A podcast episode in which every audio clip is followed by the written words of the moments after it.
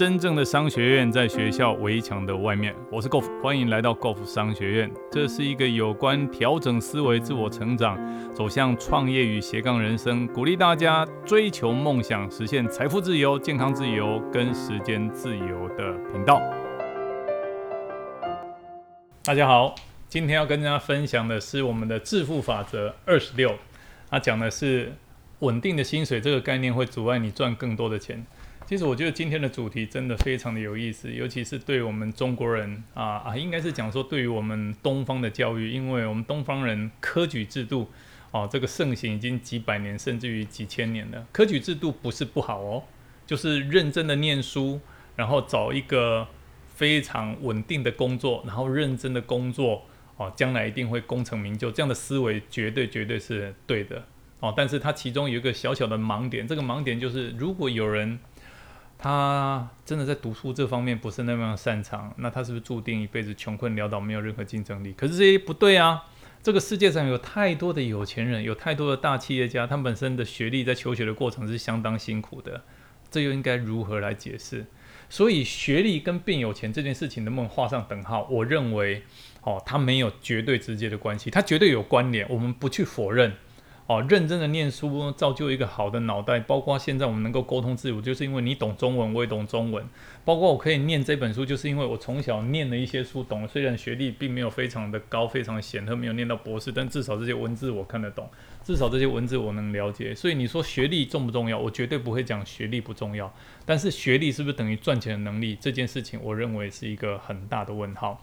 那第二件事情就是稳定的工作。其实我想要告诉大家，这个世界上绝对没有所谓的稳定的工作，没有所谓稳定的薪水。尤其在过去这一两年，我们被新冠肺炎的这个疫疫情所影响，我们不要去抱怨病毒，也不要去抱怨这个世界。我我觉得遇到了就是遇到了，日子还是要过下去。当有一件事情它影响到我们的时候，其实有些很悲观的人，他就开始去怨怨天尤人。他开始去抱怨政府，就开始抱怨这个世界。那我知道抱怨有些人会觉得很开心、很舒服，好，但是抱怨对事情是真的有帮助。哦，我我认为啦，提出批评改革。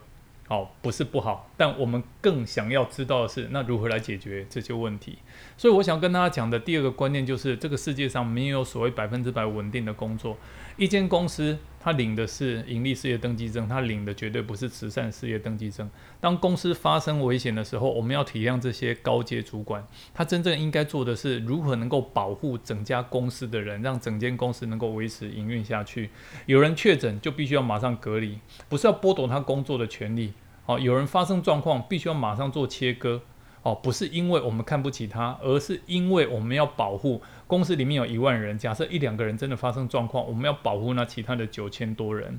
那中阶主管要对高阶主管负责，高阶主管要对董事长负责，董事长要对董事会负责，董事会要对投资大众负责，这是整个环环相扣的。所以我觉得，当危险发生的时候，我们不能怪这家公司就是不稳定。我为他奉献了这十几二十年，到现在一路走来都是白，这个白做了。其实没有哦，我们在这家公司做了十几二十年，公司有没有给我们稳定的收入？有啊，每个月固定给我们薪水啊。哦，只是很有可能我们自己的薪水，哦，它跟我们自己日常的这个开销没有办法打平。但是是谁决定要来这边工作的？是我们自己决定的嘛？所以我觉得第二件事情，什么叫做稳定？我觉得这件事情是一个很大的问号。那这个章节呢，它绝对不是批评说认真念书找个稳定的工作是错的，绝对不是，而是它点醒我们这个观念的盲点，是我们把责任转嫁到一群不应该被我们转嫁的人的身上，不要去怪政府，不要去怪爸爸妈妈，不要去怪这个社会，不要怪身边周遭的任何一个人。我觉得是这个致富法则第二十六要给我们强调的重点。那他讲了几件事情，好，我觉得这个章节很有意思。第一个就是我们从小到大的教育。哦，那个思想形成了一个制约。哦，这个制约呢不是不好，哦，而是因为每一件事情我们都要学会感恩嘛。只是这个制约有可能会限制我们对于财富、对于赚钱、对于变有钱人这个观念的很多的决策跟思维。啊，而这个制约会在我们的人生的这个经济能力造成一个小小的隐忧。哦，那作者提出这件事情。那第二件事情，好，那如果这个制约对我们来讲有些负面的影响的话，那如何？创造出一个有钱人思维。那有钱人到底是怎么想的？他们决策的思维模式长什么样？诶，这个就是这个章节要讲的。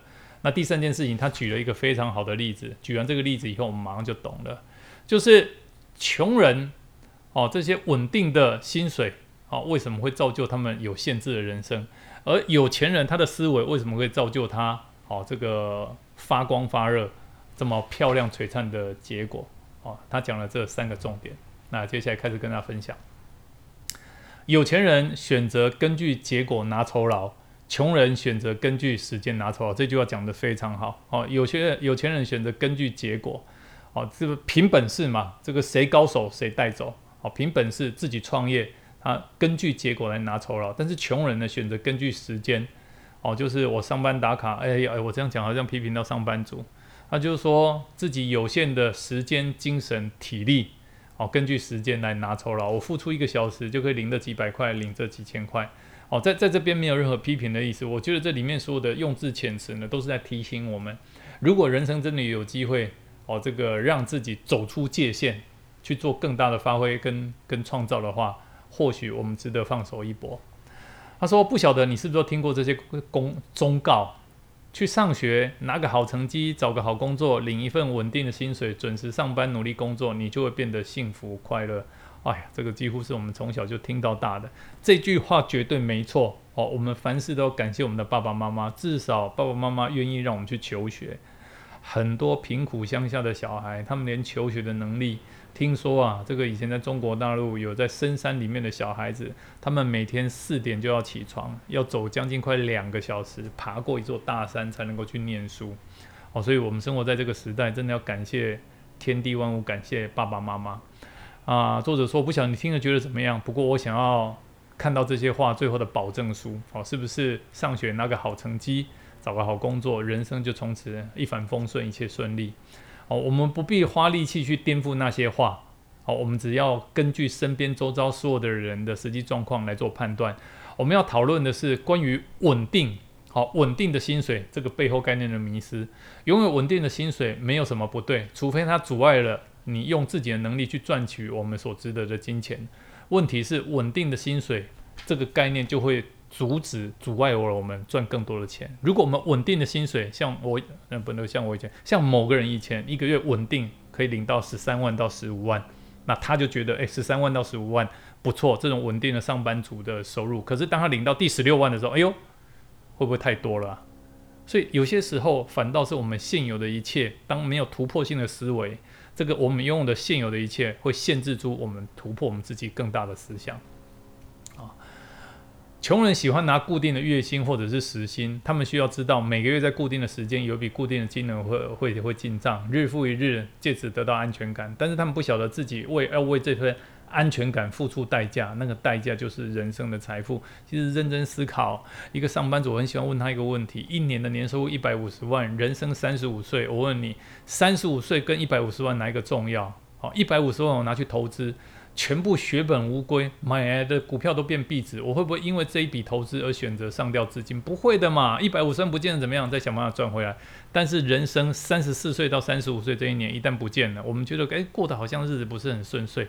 这样好了，打电话给老天爷，老天爷，老天爷，我三十四到三十五岁这一年能不能让我重来一次？老天爷给你答案是什么？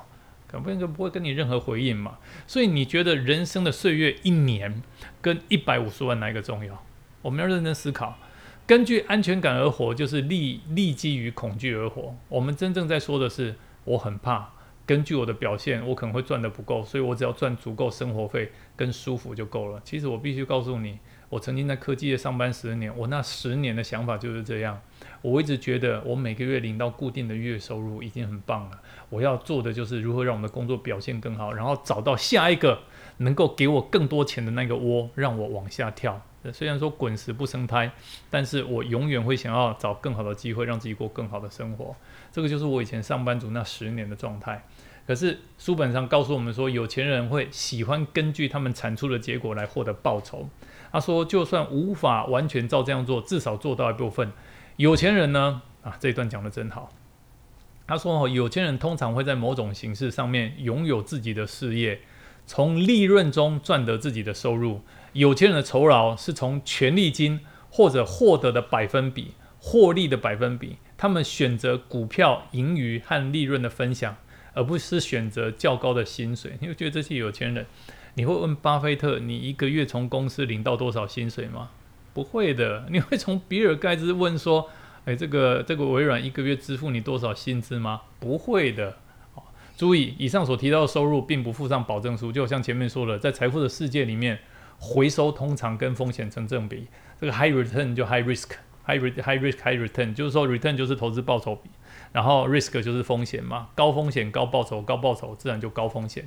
有钱人他们相信自己，相信自己的价值，也相信自己的能力发挥。穷人不是这样，所以他们需要保证书。所以你会发觉哈，那些为什么在一家公司行号里面，这些业务赚的钱，哎呀，他们是业务，他们的收入比较高。诶，他们是业务，他们收入比较高。问题是他们底薪比较低啊，他们领的低底薪，但是他们因为个人的表现领到比较高的业绩奖金，所以一般一家公司里面，难怪说。业务的业绩奖金加上来了以后也比较高，但是如果他们没有领到业绩奖金的话，他们收入他们光领底薪其实收入是相对比较低的。哦，作者就举例了，他说最近遇到公关顾问，哦，这个公关顾问呢每个月希望付他四千块美金的薪水，哦，那作者就问他，给你这些钱我能够得到什么？啊，至少每个月会看到相当于两万块钱美金的报道。作者就说，要是你没有达成这些结果呢？他说我还是会付出同样的时间，所以我应该得到四千块美金的报酬。作者接下来这段回答讲的非常的经典。他说：“我没有兴趣付钱买你的时间，我想要的是我为了特定的成果来付你酬劳。我就是要这个结果嘛。如果你没办法达到这个结果，我为什么要付你薪水？再说，如果你能够产生更好的结果，你应该拿到更高的酬劳。假设我给你四千块美金，哦，你能够给我超过四万块美金或者更高的这些结果的话，那你。”不要只有拿四千块美金嘛，哦，你应该拿更多嘛，哦，所以作者给他个建议哦，这就是有钱人建议。他说，我会根据你所创造出来的媒体价值，付出那个数字的百分之五十。有没有看到？根据表现来拿到应得的酬劳，表现的越好，酬劳就怎样就越高。根据你刚才给我的数字，你每个月可以拿到一万美金，比你要求的四千块美金多了两倍以上。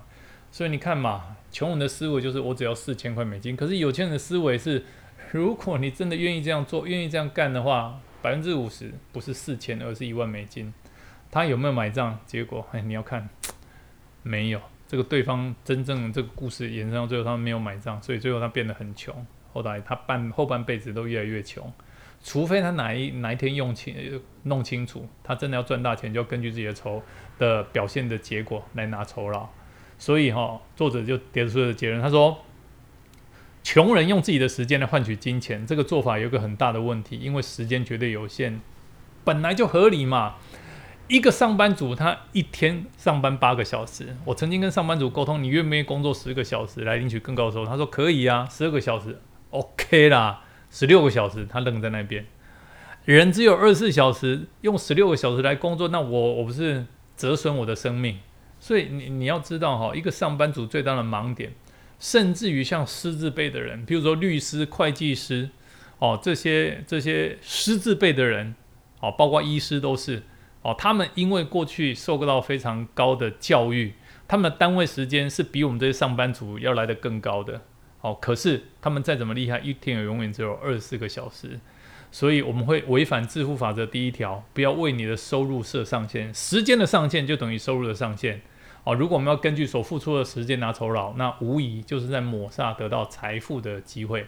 这就今天要跟大家分享的致富法则二十六：拥有稳定的薪水没什么不对，除非它阻碍了你用自己的能力赚取你所值得的金钱。问题是，稳定的薪水这个概念就会阻碍我们赚更多的钱。这就是今天跟大家分享致富法则二十六。